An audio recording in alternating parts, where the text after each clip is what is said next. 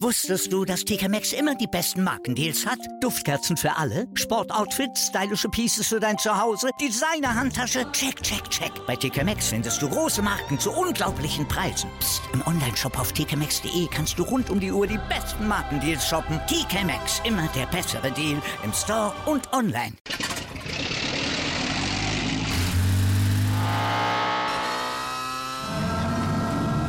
Von 0 auf 100. Aral feiert 100 Jahre mit über 100.000 Gewinnen. Zum Beispiel ein Jahr frei tanken. Jetzt ein Dankeschön, rubbellos zu jedem Einkauf. Alle Infos auf aral.de. Aral, alles super. Anwurf. Der Handball-Talk auf meinsportpodcast.de. Hallo und herzlich willkommen zu einer neuen Ausgabe von Anwurf, eurem Handball-Talk auf meinsportpodcast.de. Mein Name ist Sebastian Mühlenhoff und ja, der zweite Spieltag der Handball-EM, er ist schon beendet. Heute am frühen Montagmorgen um 10 Uhr nehmen wir auf und äh, ja, wollen uns mit den Eindrücken von dem zweiten Spieltag beschäftigen und natürlich das deutsche Spiel vorausnehmen, die ja gestern gespielt haben gegen Österreich in der Gruppe D und das mache ich natürlich wie gewohnt nicht allein, sondern meinen geschätzten Experten an meiner Seite, den Tim Detmer. Hallo Tim. Hallo Sebastian. Ja, Tim, lass uns wieder wie gewohnt mit dem deutschen Team auch anfangen. Ähm, am Ende gewinnen sie gegen, gegen die österreichische Mannschaft, wenn man sich das Ergebnis anguckt, 34-29. Klingt wie gegen Belarus relativ deutlich, war es aber nicht. Ähm, bevor wir uns mit den kritischen Dingen beschäftigen, was hat dir denn besonders gut gefallen bei der deutschen Mannschaft?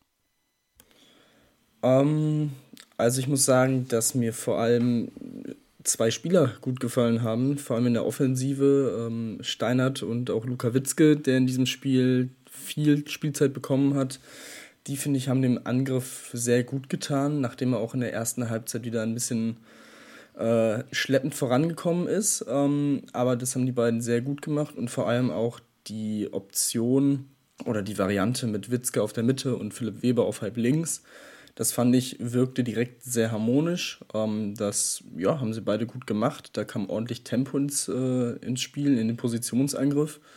Und ähm, ja, das, das war auf jeden Fall sehr, sehr positiv und dürfte auch für den restlichen Turnierverlauf eine wirklich gute Option werden und sein. Ähm, ansonsten muss natürlich direkt äh, Tilly Klimke genannt werden. Also Alfred Gislason hat erneut auf ihn gesetzt, erneut ihn von Anfang an gebracht. Das hat mich auch wieder überrascht, aber man muss sagen, diesmal hat sich's ausgezahlt. Ähm, das Vertrauen wirklich komplett genutzt. 14 Paraden, 35 Prozent. Ein absolut wichtiger Faktor, dass, äh, dass die Mannschaft hier dieses Spiel gewinnen konnte. Und ähm, ja, jetzt ja, mit 7 von 14 von 9 Meter hatte Gislason oder ist Gislassons Plan, den er eigentlich fürs erste Spiel ja schon hatte, ähm, einfach aufgegangen ähm, eben diese äh, Würfe aus dem Rückraum, wo Klimke stark ist, ja, die, die parieren zu können. Und ja, das hat funktioniert. Von daher, das ist auf jeden Fall sehr positiv. Ähm, und ja, die Ball oder ja, ähm, man muss sagen, auch äh, auf links außen Lukas Mertens hat heute oder gestern seine äh, Spielzeit bekommen ähm, und dementsprechend sind wieder einige mehr ins Turnier gekommen, was schon mal sehr positiv ist. Ja, auf jeden Fall. Also ich finde auch Lukas Menz hat es echt gut gemacht. Nicht nur die, die Bälle, die er reingemacht hat, sondern auch den, die Pässe, die er dann von links außen in die Mitte gespielt hat für, für die Camper-Bälle. Die, das hat auch echt gut funktioniert. Hat sich ja vor dem Turnier nicht so ganz in die Karten schlauen lassen, aber hat dann doch, also man hat es ein bisschen vermutet und hat es dann auch bewiesen, dass er diese Pässe auch einstudiert hat mit dem Team und das hat sehr gut funktioniert. Und ansonsten kann ich mich dann nur anschließen. Ähm, das war von einigen Deutschen waren das echt gut. Ich auch gerade Standard nach seiner Einwechslung das echt gut gemacht.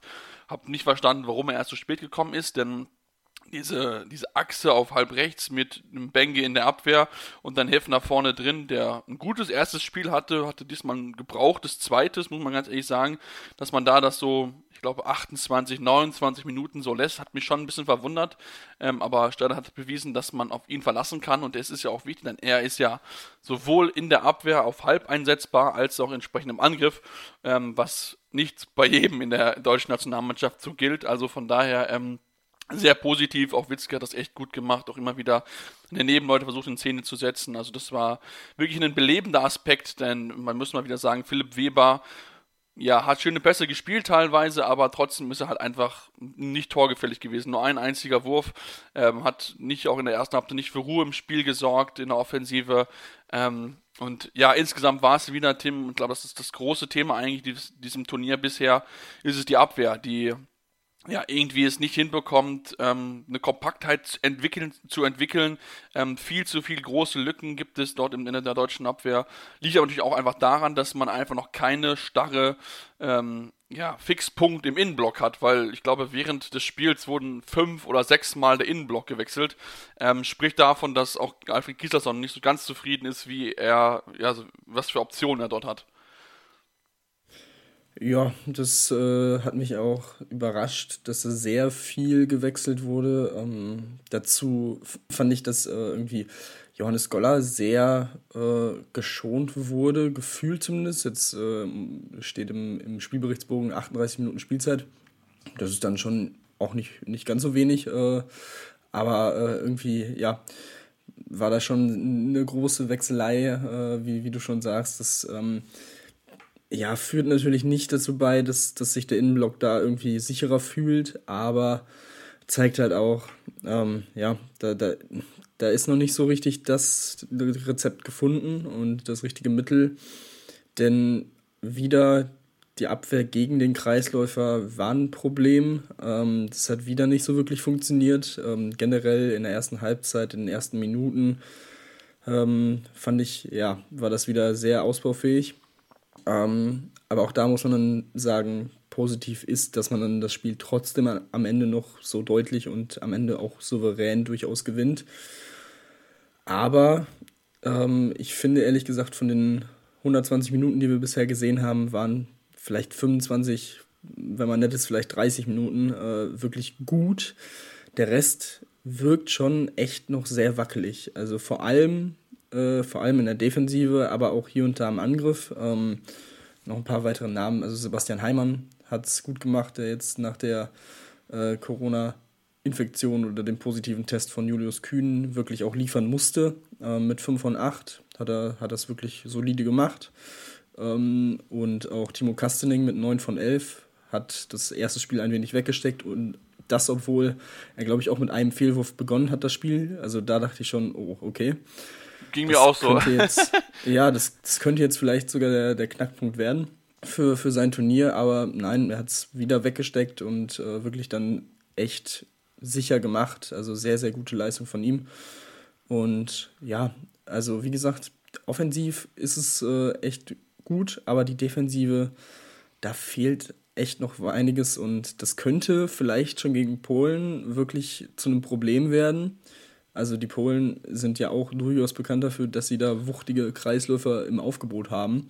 Also wenn sie da wieder solche Probleme haben, dann wird es, denke ich mal, über 60 Minuten ein enges Ding, weil die Polen, also dass die rennen können und dass die wirklich ja einfach eine, eine starke Mannschaft sind und jetzt im zweiten Spiel äh, auch ein bisschen Kräfte schon konnten. Äh, ja, das spricht dann schon eher für die Polen, ähm, dass sie da wirklich über, über die gesamte, Spielzeit auch das Tempo mitgehen können, vielleicht.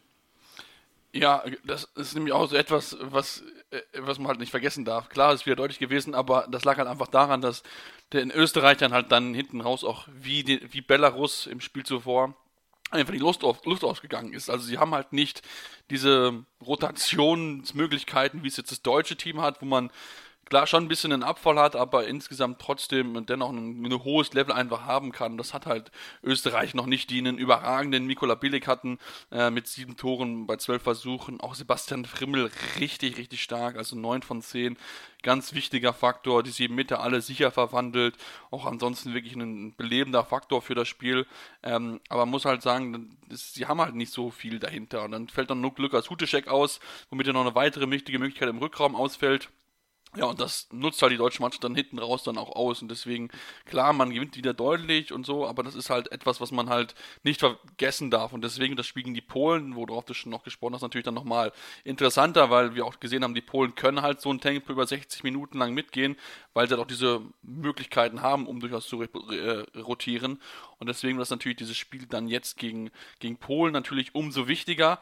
Ähm, was ich vielleicht trotzdem noch erwähnt haben möchte, denn ähm, wir haben ja schon auch über Leute auch gesprochen, die ein bisschen enttäuscht haben und da muss ich auch sagen, wenn wir auch über die Abwehr sprechen, ähm, auch von Simon Ernst, ähm, der ja nur dafür geholt würde, um dir in der Abwehr im Innenblock eine Möglichkeit zu geben. Und ich muss sagen, dafür, dass sie mitgenommen haben, nur dass er in der Defensive spielt, ist er eigentlich zu schwach. Also ich hatte das, als er drinne war, hat immer der Innenblock gewackelt.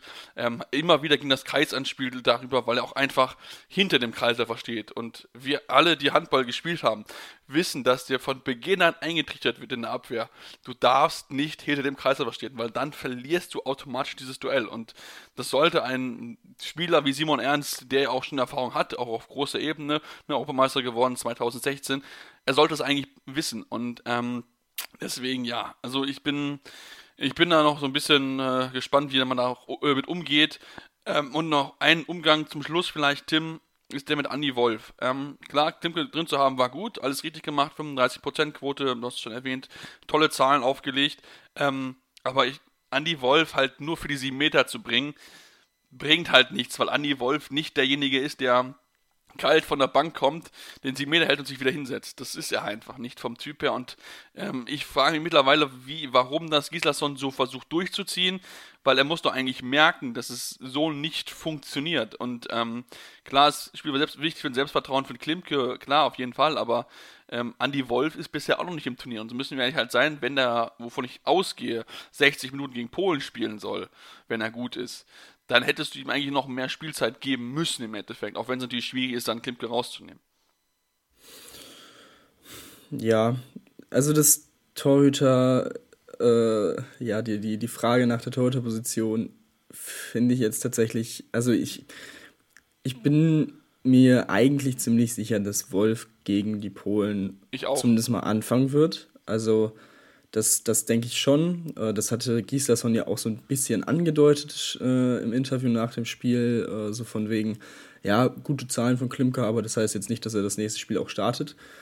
Ähm, aber ich bin dann so ein bisschen hin und her gerissen, weil das Ding ist, also ich glaube, in dem Fall auch ein bisschen selbstverschuldet durch die Situation nach dem ersten Spiel oder während des ersten Spiels, nach den ersten paar Minuten brauchte Klimke die Spielzeit und das gute Gefühl, glaube ich, schon deutlich eher als Wolf. Ähm, weil von einem Wolf also erwarte ich einfach, wenn er spielt und wenn er anfängt, dass er da sofort da ist und seine Leistung bringt. Das erwarte ich ähm, eigentlich auch, wenn er reinkommt, aber gut, das, das haben wir jetzt auch schon ein paar Mal besprochen, auch schon während dieses Turniers. Das sehe ich auch so, das ist, da ist er nicht so der Typ für. Alles okay weiß man natürlich auch mit umzugehen. Ähm, so, jetzt hat man Klimke auf jeden Fall im Turnier drin. Ich denke, du hast dann eigentlich ja die, die komfortable Situation, dass wenn Wolf dann tatsächlich mal irgendwie, warum auch immer, einen schlechten Tag hat oder unglückliche Dinger vielleicht mal dran ist, aber nicht die Dinger festhalten kann, mehrere Male, dass du dann jetzt einen Klimke in der Hinterhand hast, der dann eigentlich befreit auftreten kann. Das ist schon mal das, ist schon mal das Gute. Ähm, deswegen glaube ich schon, ist es okay, wie es gemacht wurde. Ähm, jetzt kann man natürlich darüber diskutieren, wenn man sich am Ende auch so ein bisschen absetzen kann äh, in den letzten Minuten, ob man ihn dann vielleicht nochmal bringt äh, an die Wolf für ein paar Minuten. Aber ich glaube, die paar Minuten hätten jetzt auch nicht mehr den großen Unterschied gemacht oder den, den großen Effekt für ihn gehabt. Ähm, ja, was mir nur äh, ja, was heißt negativ aufgefallen ist, was, was mir so ein bisschen genervt hat im, im Kommentar in der ARD, ist gefühlt echt, also vor allem in der ersten Halbzeit, als Klimke dann, als man gemerkt hat, okay, der ist heute echt da, ähm, immer dieses Herausheben, äh, dass Wolf sich dann für ihn gefreut hat und so. Also ja, also es ist, eine, es ist faktisch richtig, dass, dass es so passiert ist, aber das ist doch vollkommen normal. Also du bist ja im, im Handball wirklich ein Torhüter-Gespann und ein Torhüter-Team. Ähm, also es wäre ja das absolut Letzte, wenn du dich da nicht darüber freust, wenn dein äh, Torhüter-Kollege die Dinger hält und einen geilen Tag hat. Ähm, weil am Ende zählt ja, dass die Mannschaft erfolgreich ist. Das fand ich ein bisschen, ähm, ja, ein bisschen zu oft erwähnt, ähm, dass da Wolf sich so als Teamplayer gibt. Ähm, weil es ist eigentlich komplett normal und sollte auch so sein. Also es wäre eher schlimmer, wenn es andersrum so wäre. Aber naja, gut, äh, ist halt auch öffentlich-rechtlich und wahrscheinlich im Hinterkopf, ja, da gucken ja vielleicht Leute zu, äh, die vielleicht nur einmal im Jahr bei den Turnieren reingucken, aber trotzdem irgendwie, das fand ich ein bisschen komisch. Aber naja, äh, ja, so viel, so viel dazu, wie gesagt. Also ich denke mal, Andy Wolf wird im nächsten Spiel spielen gegen die Polen. Da kennt er einige, zum einen aus der Liga, zum anderen natürlich auch aus dem eigenen Verein. Und da mache ich mir nicht so viele Sorgen, ähm, dass er da vielleicht gut performt. Ähm, ja, und wenn nicht, dann sollte Klimke eigentlich jetzt voll im Turnier drin sein. Ja, wie gesagt, ähm, da, da, hast du recht. Wahrscheinlich war es, ich glaube auch, dass es für Klimke wichtiger gewesen ist. Trotzdem natürlich, wie gesagt, Wolf hat in diesem Turnier noch nicht das Niveau zeigen können. Halt auch gerade gegen Belarus, wo man ja auch gewartet hat, okay, gut, er kennt die Jungs ja teilweise aus dem äh, Training mit in Kelz und auch aus der polnischen Liga. Aber richtig gut hat er Bayern nicht halten können. Deswegen, ähm, ja, ich bin gespannt. Ich glaube auch, dass das beginnen wird und dann schauen wir mal, wie es funktionieren wird gegen die polnische Mannschaft, mit der wir uns jetzt gleich beschäftigen wollen. Denn das Spiel Deutschland gegen Polen wird darum gehen, am Ende dann in die Hauptrunde oder wenn als Gruppensieger weiterkommt und wie viele Punkte man mit in die Hauptrunde nimmt. Denn beide Teams sind schon sicher qualifiziert. Ähm, aber dazu gibt es gleich mehr hier bei uns bei Anwurf eurem Handball Talk auf meinsportpodcast.de. Wusstest du, dass TK Maxx immer die besten Markendeals hat? Duftkerzen für alle, Sportoutfits, stylische Pieces für dein Zuhause, Designer-Handtasche, check, check, check. Bei TK Maxx findest du große Marken zu unglaublichen Preisen. Psst. im Onlineshop auf tkmaxx.de kannst du rund um die Uhr die besten Markendeals shoppen. TK Maxx, immer der bessere Deal im Store und online. Wieder live von ihrem Toyota-Partner mit diesem Leasing-Auftakt. Der neue Toyota Jahreshybrid. Ab 179 Euro im Monat ohne Anzahlung. Seine Sicherheitsassistenten laufen mit und ja, ab ins Netz mit voller Konnektivität. Auch am Start die Toyota Team Deutschland Sondermodelle. Ohne Anzahlung geht's in die nächste Runde. Jetzt los sprinten zu Ihrem Toyota-Partner. Ja, und jetzt machen wir weiter mit den anderen Gruppenspielen, aber wollen erstmal natürlich noch in der deutschen Gruppe bleiben, denn da ging es ja auch darum, okay, ne, wer kommt vielleicht mit in die Hauptrunde und seit Sonntagabend äh, wissen wir, dass es die polnische Mannschaft sein wird, denn sie hat klar mit 29 zu 20 gegen Belarus gewonnen. In dem Spiel, Tim, wo man sagen muss, dass die polnische Mannschaft das gut gemacht hat. Das war mit Sicherheit jetzt nicht überragend, aber man muss halt, muss halt sagen, dass Belarus halt einfach genauso wie im ersten Spiel in der zweiten Halbzeit komplett eingebrochen ist und vor allen Dingen, was man halt sagen muss, die, die äh, Probleme offensiv, die waren echt eklatant in diesem Spiel. Also das war wenig, wenig Ideen, wenig einfache Tore mal und das ähm, dann ist es halt schwierig, gegen eine gute polnische Abwehr ähm, dort zu bestehen. Also von daher, der Sieg für die Polen geht absolut in, äh, äh geht absolut in Ordnung. Ja, der, der geht definitiv in Ordnung und da hat man dann schon gemerkt, dass bei den äh, Belarussen Kulisch gefehlt hat, der im ersten Spiel gegen die deutsche Mannschaft mit sieben Toren auch noch äh, der Topscorer war ähm, und wirklich einer der wichtigsten Spieler, auch in der Abwehr nicht ganz unwichtig ist. Ähm, da wurde auch vor dem Spiel keine Begründung genau genannt, warum er fehlt. Ähm, dementsprechend wurde auch schon schnell gemunkelt, ja, vielleicht ist da ja coronamäßig was passiert. Ähm, aber ja, das ist natürlich äh, alles Spekulation. Aber ja, alles in allem wirklich, also bis zur Pause waren die Belarussen noch gut dran, ähm, hatten, ja, muss man sagen, von Minute 9 bis Minute 12 schon einen absoluten Negativlauf mit einem 0 zu 5, äh, wo die Polen dann erstmals auf 8 zu 3 weggezogen waren. Da musste man sich dann erstmal wieder rausarbeiten. Hat man dann bis zur Halbzeit immerhin den Rückstand auf drei Tore verkürzen können, aber ja, ähm, ab der 48 sind die Polen dann wirklich weggezogen, wieder ähnlich wie im Spiel gegen die deutsche Mannschaft, dass man in den letzten zehn Minuten dann einfach ja keine Reserven mehr hat und nicht mehr ja, konkurrenzfähig ist, so, so deutlich muss man es ja sagen. Und dementsprechend am Ende deutlich mit neun Toren hier verliert. Ähm, ja, das obwohl man mit äh, Usik äh, einen Torwart reingebracht hat, dann noch am Ende mit neun Paraden und 33 Prozent, der es auf jeden Fall ganz gut gemacht hat. Ähm, aber ja, wie gesagt, die Polen einfach wirklich gut. Also ähm, muss ich auch sagen, habe ich ein bisschen unterschätzt vor dem Turnier. Hätte ich nicht gedacht, dass sie auch mit ja, dieser Souveränität durch diese ersten beiden Gruppenspiele marschieren. Also mit fünf Toren gegen die Österreicher zu gewinnen, was ja nochmal beeindruckender war, aufgrund dessen, dass sie ja vorher die Corona-Sorgen hatten und äh, fünf Ausfälle oder sieben in Isolation etc. Also das ist schon echt ziemlich stark, was man dann da aufbieten kann. Ähm, ja, Premislav Krajewski 7 von 9, bester Schütze. Michal Daschek wieder mit 6 von 8.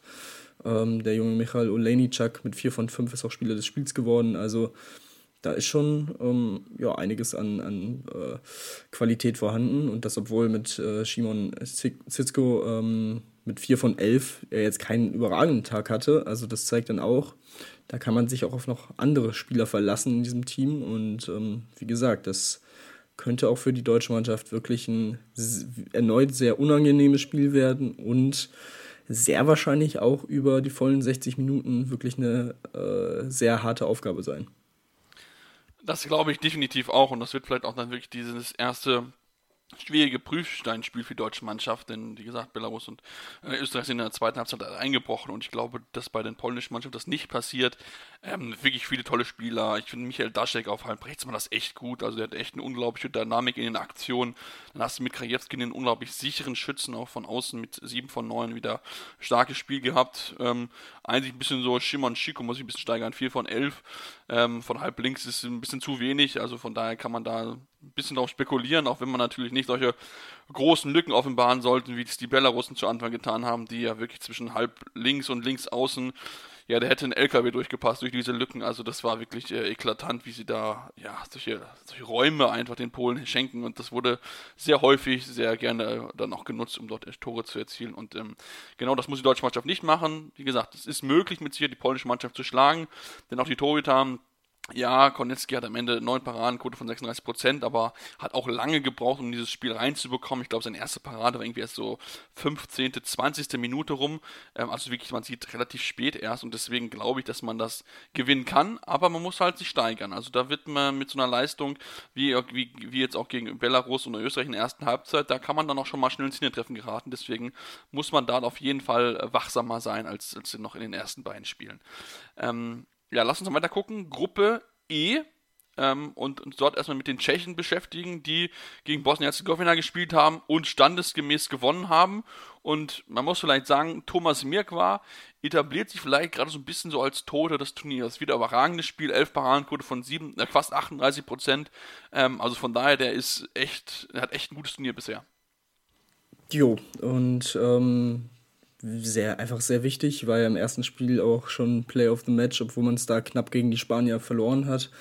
Ähm, aber ja, er, er, ist einfach wirklich in absoluter Topform. Ähm, ich glaube, das sieht man beim BHC auch ganz gerne äh, und macht auch so ein bisschen Hoffnung für die, für die nächsten Monate, äh, die er noch in Wuppertal-Solingen ähm, spielt.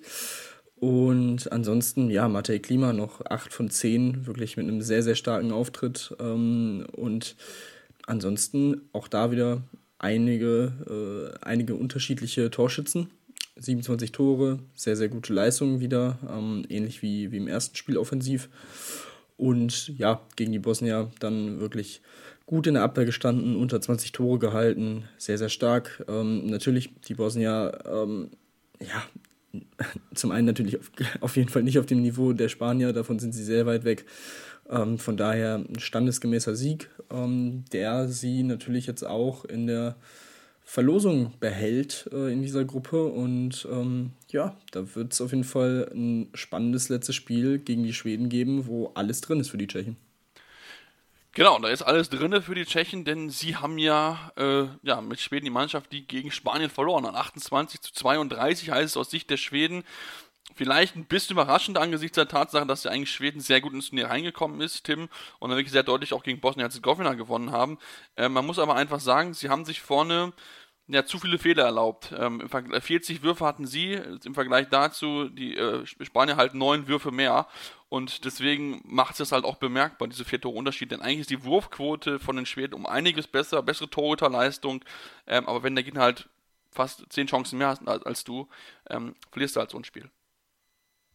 Ja, das äh, fasst das Spiel eigentlich ganz gut zusammen. Also man hatte eigentlich wieder gute Leistungen von einigen Schlüsselspielern. Äh, Palika im Tor mit 10 Paraden, klar, 28 Prozent ist auch ausbaufähig, aber trotzdem 10 Paraden an sich schon mal, schon mal sehr gut. Hampus Wanne 8 von 9, Jim Gottfriedson 6 von 6. Also ähm, ja, dazu noch ein Karlsburger mit 4 Assists. Also das ist schon äh, eigentlich ordentlich gewesen, sehr gut gewesen. Ähm, aber du hast gesagt, es hat dann einfach nicht gereicht, wenn man ähm, so viele Chancen weniger hat als der Gegner wird es dann einfach sehr, sehr schwer. Ähm, von daher haben es die Spanier dann mal wieder echt äh, einfach abgezockt gemacht. Äh, über Außen Angel Fernandes mit 8 von 9 äh, und Alex Gomez mit 5 von 5. Wirklich die, die Schlüssel. Ähm, dann Joan Caneas. Das ist äh, einfach immer wieder faszinierend oder weiterhin faszinierend, ihm dazu zu sehen, wie er ja gefühlt in Zeitlupe seine Würfe nimmt und sein Spiel spielt, aber dann trotzdem halt Dinger raushaut, die du als Torhüter auch einfach kaum halten kannst, selbst wenn er von 10 Metern hochsteigt. Ähm, also das ist unfassbar, auch in diesem Spiel wieder 7 von 9, äh, dazu 4 Assists, also wirklich sehr, sehr starke Leistung. Auch da, also insgesamt von diesen 32 Toren 27 Tore mit Assists. Also das ist, das zeigt auch, wie stark die Mannschaft ähm, einfach war und wie, wie, wie gut dieser Teamhandball wirklich gespielt wurde bei den Spaniern. Und ähm, ja, sie zeigen mal wieder, dass man sie immer auf der Rechnung haben muss. Äh, ähnlich wie, wie es die Franzosen äh, bei, bei den letzten Turnieren bewiesen haben. Ähm, das zeigen sie jetzt auch, trotz Neulingen im Kader und einem, ja, doch schon etwas äh, größerem Umbruch. Ähm, kann man da schon echt sagen. Hut ab, äh, sehr, sehr starke Leistung wieder mal und ähm, das sieht alles sehr, sehr gut aus für die Spanier. Das sieht es in der Tat. Und ähm, das ist, ja, es ist, die Spanier, man wird sie einfach nicht los. Sie hatten sie ja schon ein bisschen abgeschrieben, aber man muss einfach sagen, sie machen das wirklich sehr konsequent, sehr sicher. Und wie gesagt, nutzen auch einfach alle Möglichkeiten, die sie haben, um sich da die Chancen zu erspielen. Da können sich einige Teams von diesem, von dieser Art Handball zu spielen, sicher was von abschneiden, auch wenn man dann vielleicht nicht die stärkste Mannschaft ist, aber wenn man also mit dem Tempo macht und noch mit, noch mit der Passgenauigkeit, dann ist das schon etwas, äh, womit man da jede Mannschaft unter, unter Druck setzen kann und sie haben es hinbekommen gegen die, äh, gegen die Schweden. Und wir wissen ja auch da, dass sie eine gute Abwehr hinstellen können. Eins müssen die Torhüter, finde ich, müssen die noch ein bisschen steigern bei den Spaniern. Also wenn da Perez de Vargas und äh, Rodrigo Corrales jeweils eine 20% Quote haben, ist das eigentlich für deren Klasse viel zu wenig. Aber gut, es hat gereicht, um dieses Spiel zu gewinnen. Und jetzt im, im abschließenden Gruppenspiel wirst du gegen Boston auf jeden Fall gewinnen. Und dann geht die Hauptrunde halt los. Und deswegen, ähm, ja, das, da wird es mit Sicherheit dann besser sein, wenn die Torhüter auch dann da sein müssen. Denn wenn sie dann wirklich auch in ins Halbfinale rein wollen, braucht es dann auch gute Torhüterleistungen. Wobei jetzt Tim dieses Halbfinale eine ganz interessante Wende bekommt. Also zumindest der Kampf um diese Plätze. Denn wir waren davon ausgegangen, okay, Norwegen, Gruppe Gruppe F. Das wird ihre, ihre Gruppe. Sie gewinnen das locker souverän. Pustekuchen. 22 zu 23 gegen Russland verloren. Und ähm, ich glaube, sie stehen selbst da und denken sich so eigentlich, was haben wir hier offensiv eigentlich für schlechten Handball gespielt? Und vor allem schlechte Wurfauswahl getroffen. Ja, genau. Also sie sind gefühlt wirklich am russischen Abwehrblock komplett abgeprallt. Also das war kein schöner, äh, schöner Sieg der Russen, aber es war unfassbar stark verteidigt. Also das war wirklich gut. Ähm, man hat die Norweger zu einer Wurfeffizienz von 55, äh, 52 Prozent gehalten, ähm, was einfach wirklich einfach stark ist ähm, aus Sicht der Russen. Also ja, Sander Sargosen wird oder wirkt so ein bisschen im Rückraum, vor allem in diesem Spiel, allein auf weiter Flur mit vier Toren. Okay, ist solide und fünf Assists, aber vier Tore bei elf Versuchen. 36% Wurfquote, das ist ähm, einfach deutlich zu wenig von ihm. Aber wenn man sich dann anguckt, was so seine Kollegen im Rückraum gemacht haben, ähm, Kent Robin Tennison 0 von 1, äh, Christian O'Sullivan 0 von 2, Harald Reinkind 1 von 6 um nur ein paar zu nennen. Also das war wirklich ganz, ganz schwach von den, äh, von den Norwegern, auch von außen. Ähm, war das, äh, okay, Barthold mit 7 von 8 noch ganz gut, aber auch ja, die restlichen, hm, so lala. Also, ja, das ist äh, alles, ja, stellt alles so ein bisschen auf den Kopf, muss man sagen. Ähm, von daher in dieser Gruppe, auch da, jetzt müssen die Norweger tatsächlich zumindest so ein bisschen noch zittern. Aber ähm, ja, sie haben ihr letztes Spiel gegen Litauen, das sollten sie eigentlich gewinnen. Da sollten sie eigentlich auch nochmal ein bisschen an Selbstvertrauen tanken, aber nichtsdestotrotz dürfte es äh, so aussehen, dass sie dann wahrscheinlich mit zwei Minuspunkten in die Hauptrunde gehen. Das ist ähm, schon mal definitiv nicht so geplant gewesen. Ähm, und ja, die Russen haben es einfach, wie gesagt, vor allem defensiv sehr, sehr gut gemacht. Kireev wieder mit einem starken Spiel, 12 Paraden, 38 Prozent, hat auch schon im ersten Spiel wirklich sehr, sehr gut gehalten. Ähm, Sitnikov 7 von 11 ähm, geworfen, sehr gut. Ähm, von daher, ja, die Russen überraschen auch ein wenig. Also da hat äh, Velimir Petkovic wirklich auch ganze Arbeit geleistet und äh, sehr, sehr interessant. Vor allem natürlich äh, diese Defensive so hinzubekommen. Und ähm, ja, das ist schon sehr beeindruckend gewesen. Ja, auf jeden Fall. Also das ist wirklich, wirklich absolut beeindruckend. Also da, ich meine, das war an dem Abend, waren ja an dem Abend um 2030 waren ja einige tolle, oder auch einige Spiele mit dabei, die ja durchaus eng gewesen sind und so weiter. Aber ich denke, dass Russland hier gegen Norwegen gewinnt, mit, ja, waren die so einfach nicht zu rechnen. Das müssen wir ganz, ganz klar so sagen. Klar, auch die Wurfquote der Russen ist mit 55 Prozent mit Sicherheit auch, auch maximal ausbaufähig.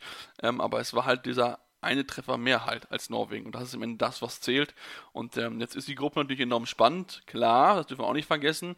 Die Russen müssen natürlich auch dann erstmal ihr abschließendes äh, Gruppenspiel gewinnen. Das spielen sie dann gegen die Slowakei, die klar gewinnen konnten gegen Litauen. Am Ende 31 zu 26. Ähm, schon in der ersten Halbzeit, Halbzeit war es eigentlich schon entschieden. Deswegen haben sie es hinten raus ein bisschen schleifen lassen, würde ich mal sagen, und haben dann 18 Gegentore in der zweiten Halbzeit äh, kassiert. Aber trotzdem, Tim, die Slowaken im heimischen Halle, lass die mal einen guten Auftrag gegen, gegen Russland haben, dann die Halle ein bisschen kommen und dann kann es vielleicht dann wirklich noch passieren für die Norweger, die ein gutes Tor, die ein gutes Torverhältnis haben, dass sie ja vielleicht dann nochmal äh, ein bisschen reinrutschen und dann wirklich dann vielleicht wirklich mit zwei Pluspunkten in die Hauptrunde gehen. Also die Gruppe ist jetzt noch nicht entschieden. Ja, ähm, also ich würde es auf jeden Fall auch nicht komplett ausschließen, dass die Slowaken da gegen die Russen ähm, vielleicht eine Chance haben. Ähm, dass das auf jeden Fall richtig, wie du richtig sagst, mit der Halle im Rücken kann das durchaus passieren. Aber ich glaube dann trotzdem nicht, dass, äh, dass die Slowaken da so deutlich gewinnen, dass sie eben diese zehn Tore ähm, ja, Hypothek aus dem Norwegen-Spiel in einem möglichen Dreiervergleich wirklich ausgleichen können. Ähm, also deswegen, also da sieht Norwegen dann tatsächlich in diesem Dreiervergleich wirklich sehr, sehr gut aus. Also das sollte, egal wie das Spiel ausgeht, eigentlich funktionieren. Ähm, und auch die Russen können sich dann dementsprechend auch eine einigermaßen deutliche Niederlage sogar leisten. Ähm, von daher, ja, also da muss schon echt ein ziemlicher äh, zum, entweder ein ziemlicher Sahnetag der Slowaken und oder ein ziemlicher rabenschwarzer Tag von den Russen kommen, dass da noch sich was ändert an der Konstellation auf Platz 1 und 2. Aber auszuschließen ist es nicht. Also ich meine, wer hätte gedacht, dass die Polen mit neun Toren gegen Belarus gewinnen. Ne? Also die, die Europameisterschaft liefert schon wieder sehr viele Ergebnisse, wo man sich dann nachher fragt, okay, wie, wie ist das jetzt eigentlich oder wie konnte das zustande kommen? Ähm, aber ja, das ist definitiv nochmal äh, ein spannender letzter Spieltag mit zwei wirklich interessanten Partien. Ich bin da durchaus gespannt drauf. Also, ja, ähm, aber wie gesagt, ich befürchte für die Norweger schon fast, dass, äh, dass äh, dieser Zehn-Tore-Sieg vielleicht am Ende doch gar nicht mal so positiv für die eigenen äh, weiteren Ambitionen war. Ja gut, das konnten ja vorher auch nicht an, dass sie gegen Russland verlieren. Ne? ja gut, Deswegen, klar.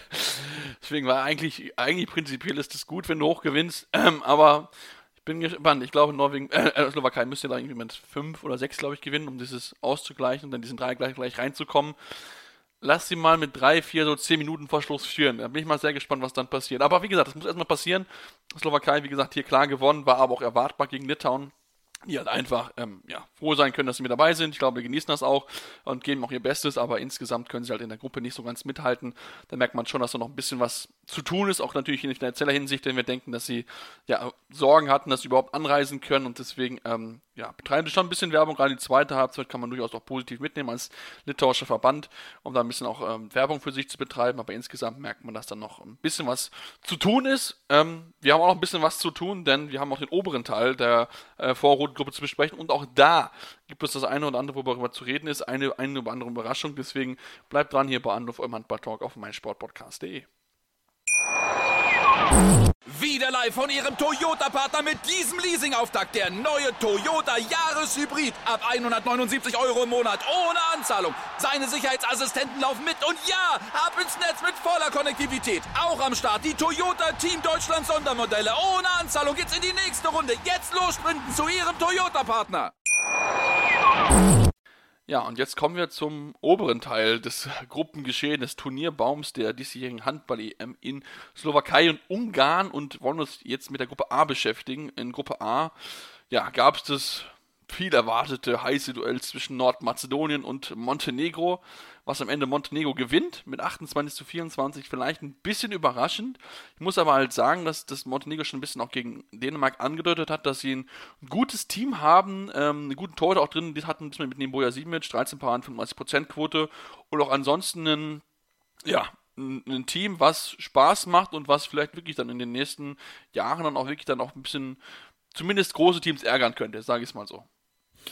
Ja, das haben sie ja auch in der Vergangenheit hier und da schon immer mal wieder gezeigt. Ähm, aber hier auch ein ähnliches Phänomen wie, wie beim Spiel Spanien gegen Schweden. Ähm, denn wenn man sich nur die Statistik anguckt, hätte Nordmazedonien das eigentlich gewinnen müssen. Sie haben eine bessere Wurfeffektivität, 1% mehr, dazu die bessere Torhüterleistung insgesamt, auch dort 1% mehr, also ja, relativ ausgeglichen, aber dass sie das Ding dann ja, verhältnismäßig deutlich mit Vieren verlieren, liegt dann am Ende daran, dass sie äh, sieben Würfe weniger nehmen. Und ähm, das ist natürlich ähm, ja, einfach sehr, sehr, sehr bitter in der Hinsicht. Aber du hast es gesagt, vor allem der Boja Simic mit 35 Prozent, 13 Paraden, sehr, sehr stark. Ähm, dementsprechend auch Spieler des Spiels geworden. Ähm, Milos Vujovic sechs Tore gemacht, ähm, ähnlich wie Bozo Angelic. Ähm, ja, wirklich eine gute Leistung der Montenegriner. Ähm, ich ja, denke, denke zwar nicht, dass da wirklich noch eine, äh, ja, wobei, naja gut, man hat jetzt das äh, letzte Spiel gegen die Slowenen, auch da, äh, ähnlich wie für die Tschechen, ist das direkte Duell entscheidend, äh, wie, wie das Ganze ausgeht. Rein theoretisch reicht ihnen auch ein Unentschieden, auch wenn man da natürlich nicht drauf pokern äh, sollte.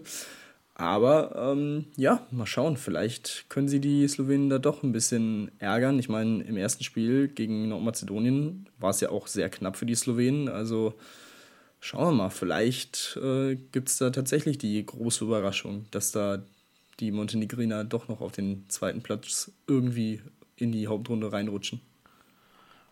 Ja, also wie gesagt, das, das ist durchaus Potenzial da. Also ich finde auch gerade die beiden Vujovic, Milos und Branko machen dort, machen dort echt einen guten Job. Also sind doch echt wirklich wichtige Spieler, die sie dort einfach haben. Und auch Bosso Andelic mit äh, 6 von 8, echt gutes, gutes Spiel gehabt, muss man, muss man auch ganz, ganz klar sagen. Ähm, also von daher, das Team hat mit Sicherheit Potenzial. Wie gesagt, sie müssen halt aufpassen, dass sie halt ähm, das Tempo des Gegners unterbinden, weil da hat man gemerkt, da wenn, wenn der Gegner ins Rollen kommt und sein Tempospiel aufziehen kann, wie es jetzt die Norweger, äh, die Dänen gegen sie gemacht haben, dann wird sie ganz, ganz schwer. Natürlich, man kann sagen, so ein, äh, so ein Tempospiel wie die Dänen spielt fast kaum eine andere Mannschaft in der Welt, aber natürlich trotzdem sollte man das etwas ähm, auf jeden Fall beachten. Ähm, Tim, bevor wir auf das andere Spiel kommen, müssen wir natürlich noch über den bisherigen Tiefpunkt der äh, EM sprechen.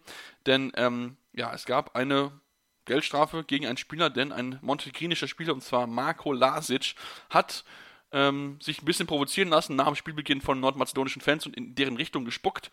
Ähm, gibt jetzt 5000 Euro Strafe, die er zahlen muss. Ähm, ja, sowas wollen wir nicht sehen.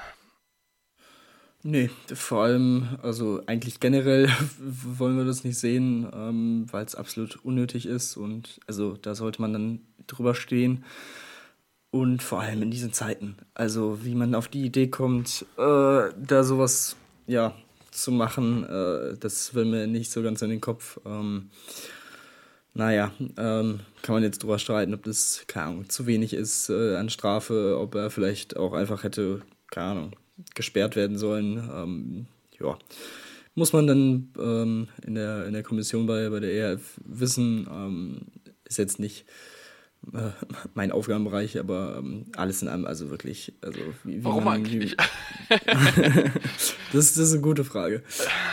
Ähm, ja, also ganz, ganz komische Situation. Also ich verstehe echt nicht, wie man auf die Idee kommt, aber naja, schauen wir mal. Also hoffentlich lernt er jetzt raus aus seinen, seiner Geldstrafe, aber naja, also wirklich, also da fragst du dich echt, was bei manchen Leuten im Kopf vorgeht.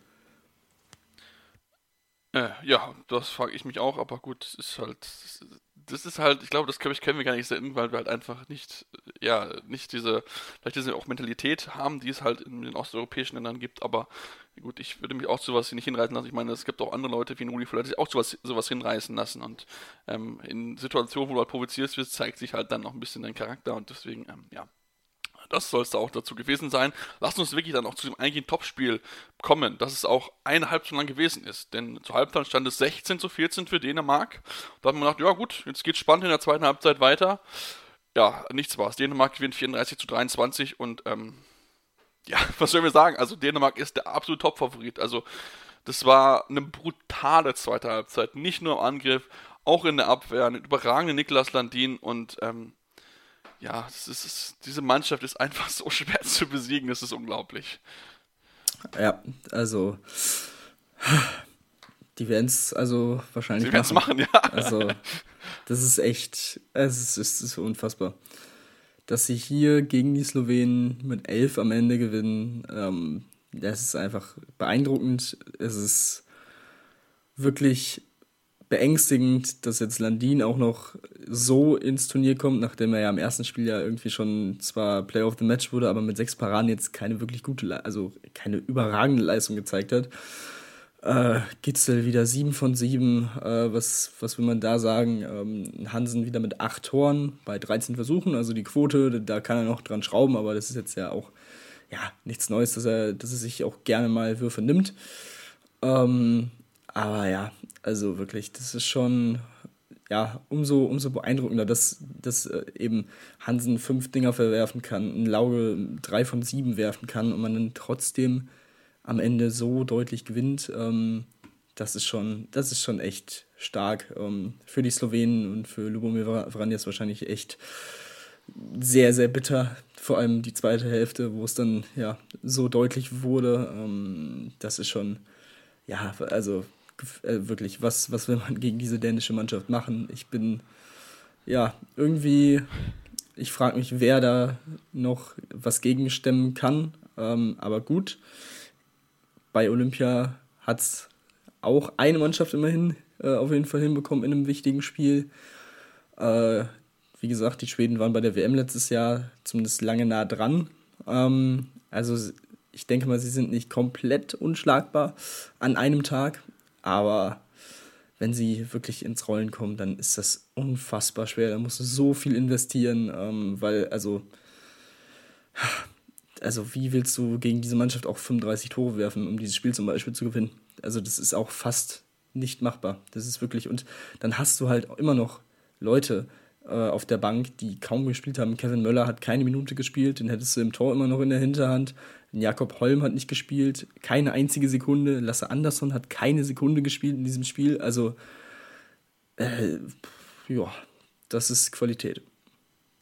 Ja, das ist, ist, halt einfach so. Das ist schon, es ist schon wirklich, ja, schon, schon krass, was die, was die dort, ähm, ja, spielen, produzieren, das muss man, muss man einfach ganz, ganz klar so sagen. Und ähm, ja, ich sehe es auch nicht, zumal nicht, das wollte ich auch noch erwähnt haben, Matthias Gitzel, Rückraumrechner, ne? Wir kennen ja Rückraumschützen machen so eine, wenn die eine Wurfquote, Wurfquote von über 50% haben, dann ist das richtig gut. Ja, Matthias Gitzel, ähm, heute beim Spiel gegen Slowenien 7 von 7, im ersten Spiel 5 von 5, also 100% Wurfquote. Was ist das bitte für eine brutale Quote für einen, Rückraum, äh, für einen Rückraumspieler? Ähm, also von daher, das ist, das ist, ja. Ich weiß nicht, wer es in der oberen Hälfte schaffen soll, sie aufzuhalten. In der unteren Hälfte gibt es vielleicht 1, 2, aber äh, ich sehe aktuell weder, dass da Frankreich noch, noch, äh, noch ein anderes Team da wirklich halt mithalten kann und ähm, ja, äh, ich glaube, wir können schon mal ein Titelfinal äh, schon mal buchen, dass Dänemark definitiv dabei sein wird. Ähm, lasst uns dann in die Gruppe B kommen, Tim. Ähm, die die spannendste Gruppe bisher in diesem ganzen Turnier ist. Denn vor dem letzten Spieltag kann es noch sein, dass jedes Team weiterkommt, aber auch noch jedes Team ausscheidet. Und das spricht natürlich für eine enorme Spannung, die dort einfach vorherrscht. Aktuell führend sind die Isländer. Sie haben knapp gewinnen können mit 29 zu 28 gegen die Niederlande, die bisher die Überraschung des Turniers schlechthin sind. Ähm, also da mussten sich auch die, die favoris leicht favorisierten Isländer echt strecken, um nicht die Niederlage zu kassieren. Ähm, und ja, sind in der Pole Position. Trotzdem müssen sie weiterhin vorsichtig sein, denn auch sie können ausscheiden. Ja, und was für ein fantastisches Spiel war das bitte. Also ähm, wirklich, diese Gruppe an diesem Spieltag hat absolut abgeliefert. Ähm, die Isländer, ähm, ja, also eigentlich das ganze Spiel über war es wirklich sehr, sehr knapp. Es gab dann in der zweiten Hälfte mal eine kurze Phase, wo sich die Isländer dann mal so auf drei, vier Tore absetzen konnten. Aber ja, mit einem 4-0-Lauf zwischen der 45. und 52. kamen die Niederländer dann wieder ran. Da sah das auch wirklich kurz so aus, als hätten sie gerade das Momentum komplett auf ihrer Seite und könnten das Ding sogar noch drehen.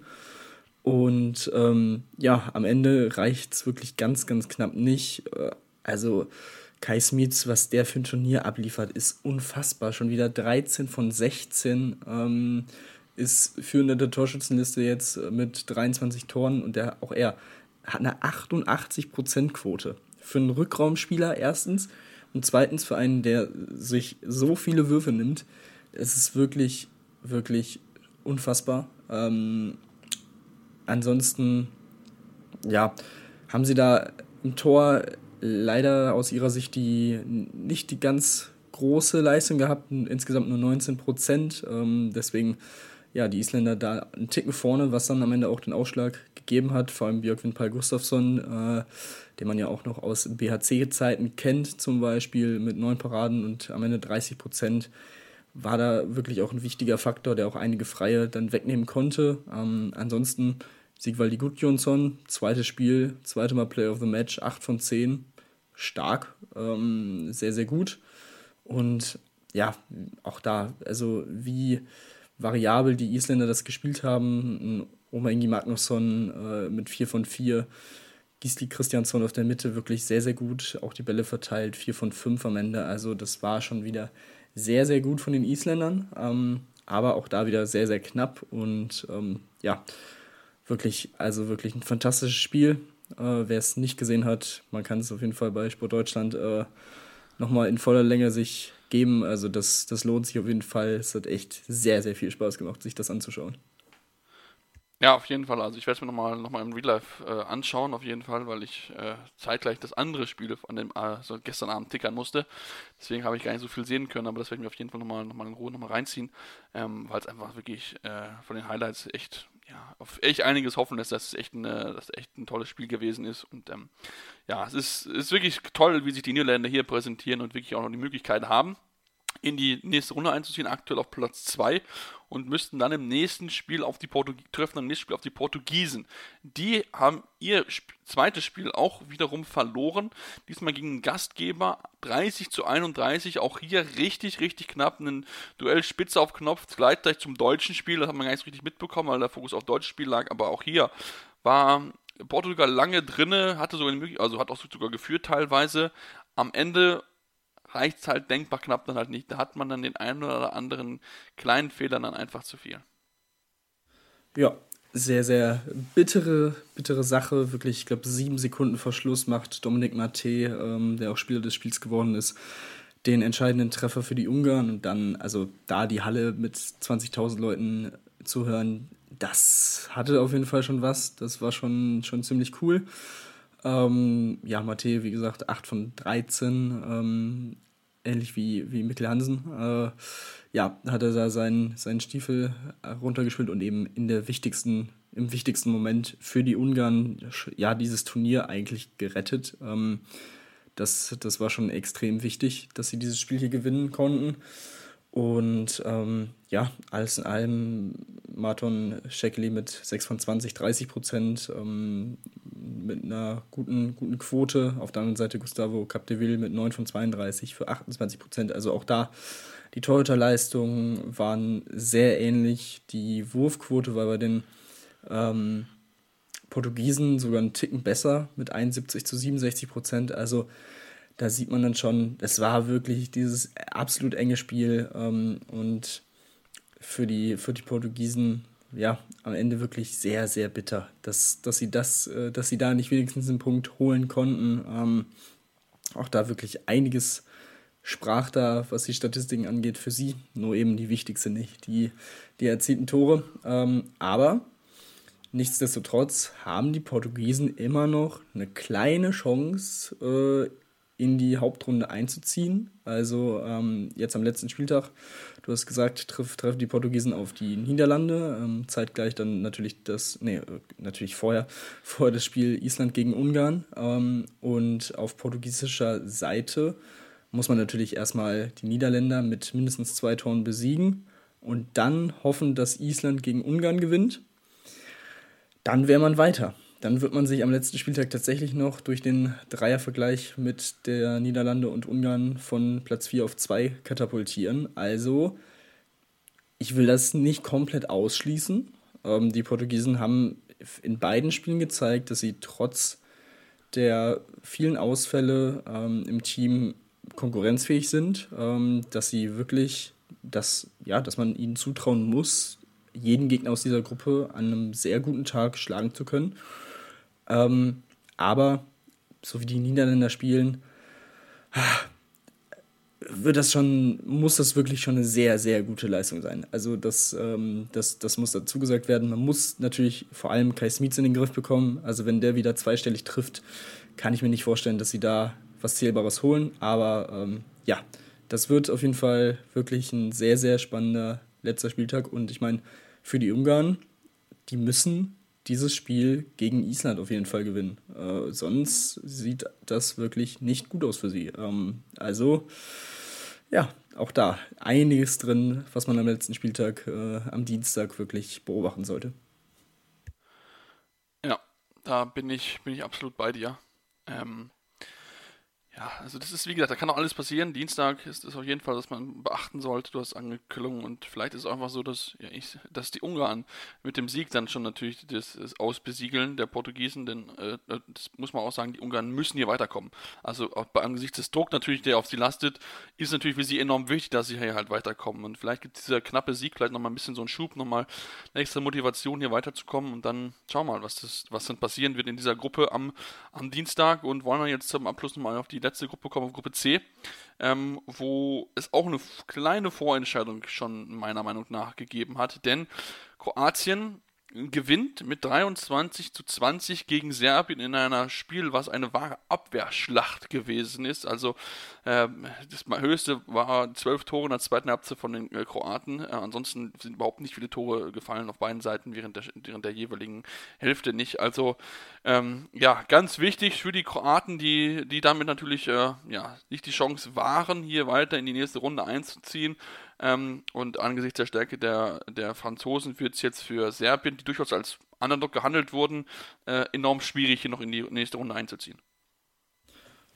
Das, das äh, wird in der Tat schwierig, wobei die Serben ähm, jetzt kurz vor der Aufnahme bekannt gegeben haben, dass man Peter Nenadic äh, nachnominiert hat, der Peter Georgic ersetzen wird im Kader. Ähm, das wird dem Spiel auf jeden Fall nochmal sehr, sehr gut tun ähm, für, für den Rückraum und für den Positionsangriff. Also das ist, das ist schon, mal, schon mal positiv für die Serben. Ähm, aber ja, trotzdem, wie gesagt, sie müssen auf jeden Fall gegen die Franzosen gewinnen und selbst dann äh, ja, wird es schon, wird es alles schon sehr eng, sehr wahrscheinlich dann mit einem Dreiervergleich, aber wie gesagt, auch da, dass dieser Dreiervergleich eventuell sogar noch möglich ist, ist auf jeden Fall äh, sehr, sehr interessant. Ähm, aber ich kann es mir im Moment nicht so ganz vorstellen, dass die Serben da wirklich äh, die Franzosen schlagen können. Bei den Kroaten kam ein Mann zur richtigen Zeit wieder zurück ins Team, Luka Zindric. Auch wenn die drei von sechs jetzt äh, nicht absolut beeindruckend klingen, er war so, so wichtig für, für dieses Team, für das Spiel. Ähm, man hat direkt gesehen, da war eine ganz andere, ähm, ja, eine ganz andere Körpersprache, eine ganz andere, ein ganz anderes Tempo, ein ganz anderes Feuer in, diesem, in dieser Offensive auch äh, der Kroaten in dieser Mannschaft. Ivan Martinovic 6 von 9 und ähm, das, also wirklich unfassbar wichtig, dass er jetzt wieder dabei ist. Ähm, von daher, das, ah, es macht auch einfach unfassbar viel Spaß, ihm zuzuschauen. Ähm, und ja, die Kroaten, du hast gesagt, es war eine absolute Abwehrschlacht. Die, die Stimmung, die Atmosphäre in der Halle war auch unfassbar gut. Ähm, also das war, ja, gut, gut hitzig auch, sehr, sehr laut, sehr äh, einfach, ja, beeindruckend und ähm, somit wahrt man sich auf jeden Fall die Chance und sollte sie auch ummünzen können äh, in diesem letzten Spiel gegen die Ukraine, sind sie der klare Favorit. Also, äh, ja, die Ukrainer im ersten Spiel mit 8 gegen Serbien verloren, im zweiten jetzt mit 13 gegen Frankreich. Ich kann mir beim besten Willen nicht vorstellen, dass die Kroaten da irgendwie äh, ja, was liegen lassen. Ähm, das das wäre ja schon, schon eine Sensation. Dementsprechend kann man sie auf jeden Fall schon mal mit vier Punkten einrechnen. Und dann kommt es eben darauf an, ob die Franzosen äh, das Spiel gegen die Serben machen. Ähm, wovon ich, wie gesagt, ausgehe, aber man weiß nie.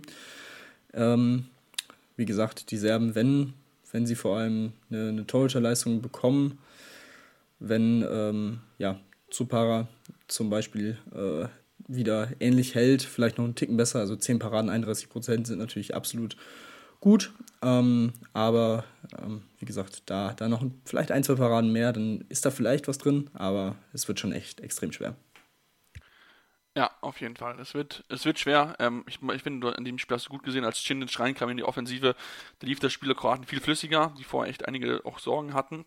Also von daher, Kroatien ist auch jetzt kein großer äh, Kandidat, um irgendwie mal hier gefährlich zu werden oder in die, oder in die nächste Runde einzuziehen. Aber ähm, zumindest sind sie in der Hauptrunde. Ich glaube, es ist das Minimalziel auf jeden Fall erreicht und dann mal gucken, was sie dort reißen können. Aber so richtig, richtig viel zutraue ich ihnen nicht und ich bin sehr gespannt auf Serbien. Also klar, ähm, sie müssen sich auf jeden Fall steigern. 20 Tore sind zu wenig, zumal die Torhüter ja auch nur sechs Bälle gehalten haben. Also eine Quote von 23 Prozent bei den kroatischen Torhütern. Ähm, da musst du dich halt natürlich schon selbst hinterfragen. Und wenn du halt nur 31 Würfe halt schaffst in 60 Minuten, dann ist das zu wenig. Das muss man, muss man leider so knallhart anerkennen. Und da müssen sie sich steigern. Da ist natürlich auch der Trainer gefragt. Ähm, äh, Antonio Gerona, wo man echt gut ist, dass man auch zuhören kann in den Auszeiten und kein, kein Serbisch. Ich kann kein Serbisch, deswegen ist es gut, dass man da auch ein bisschen Englisch hört und weiß, okay, was er seinem Team mitgibt. Ähm, aber natürlich muss er da viel mehr noch äh, offensiv hinbekommen. Denn ansonsten wird es gegen ein ausgeruhtes Frankreich-Team, was klar mit 36 zu 23 gegen die Ukraine gewonnen hat, enorm schwer. Man hat mal gut streuen können, die Belastung. Und ähm, somit kann man ausgeruht in die nächste Partie reingehen gegen Serbien und damit eigentlich auch relativ relativ auch gut ausruhen im Blick auf die Hauptrunde, denn auch da kann jedes Körnchen äh, Kraft sehr, sehr wichtig sein. Ja, absolut. Äh, das, das kann man so, kann man so festhalten.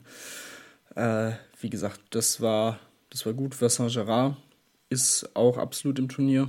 Also das, ja. das ist, denke ich mal, eine ganz gute, gute Nachricht für die Franzosen. Ähm, auch Wesley Pardin mit 5 Paraden, 29 Prozent. Nicht so schlecht. Ähm, dementsprechend, ja, denke ich auch, das war, das war nochmal ein, ein wichtiges Spiel, um sich weiter einzu, einzuspielen, ähm, Kräfte zu schonen, wie du schon gesagt hast.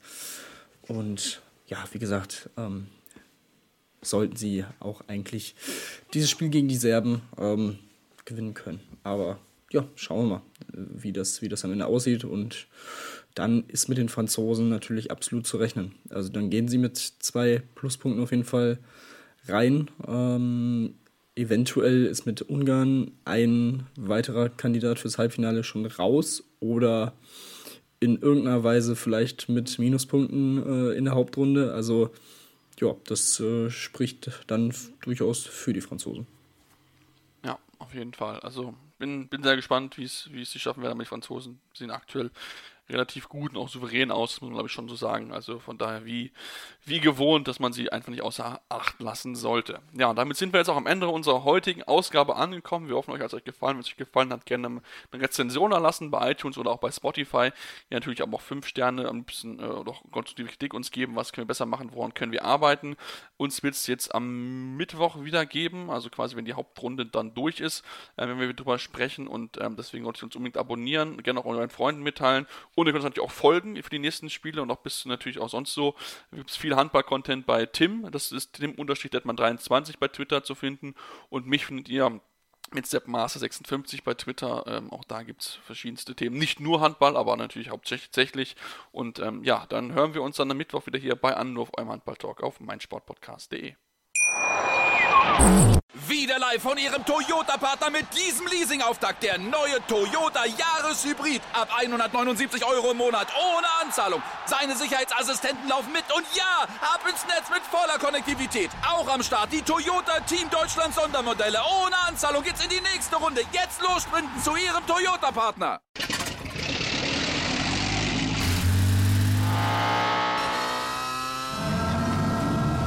Von 0 auf 100. Aral feiert 100 Jahre mit über 100.000 Gewinnen. Zum Beispiel ein Jahr frei tanken. Jetzt ein Dankeschön, rubbellos zu jedem Einkauf. Alle Infos auf aral.de. Aral, alles super. Anwurf. Der Handball-Talk auf meinsportpodcast.de.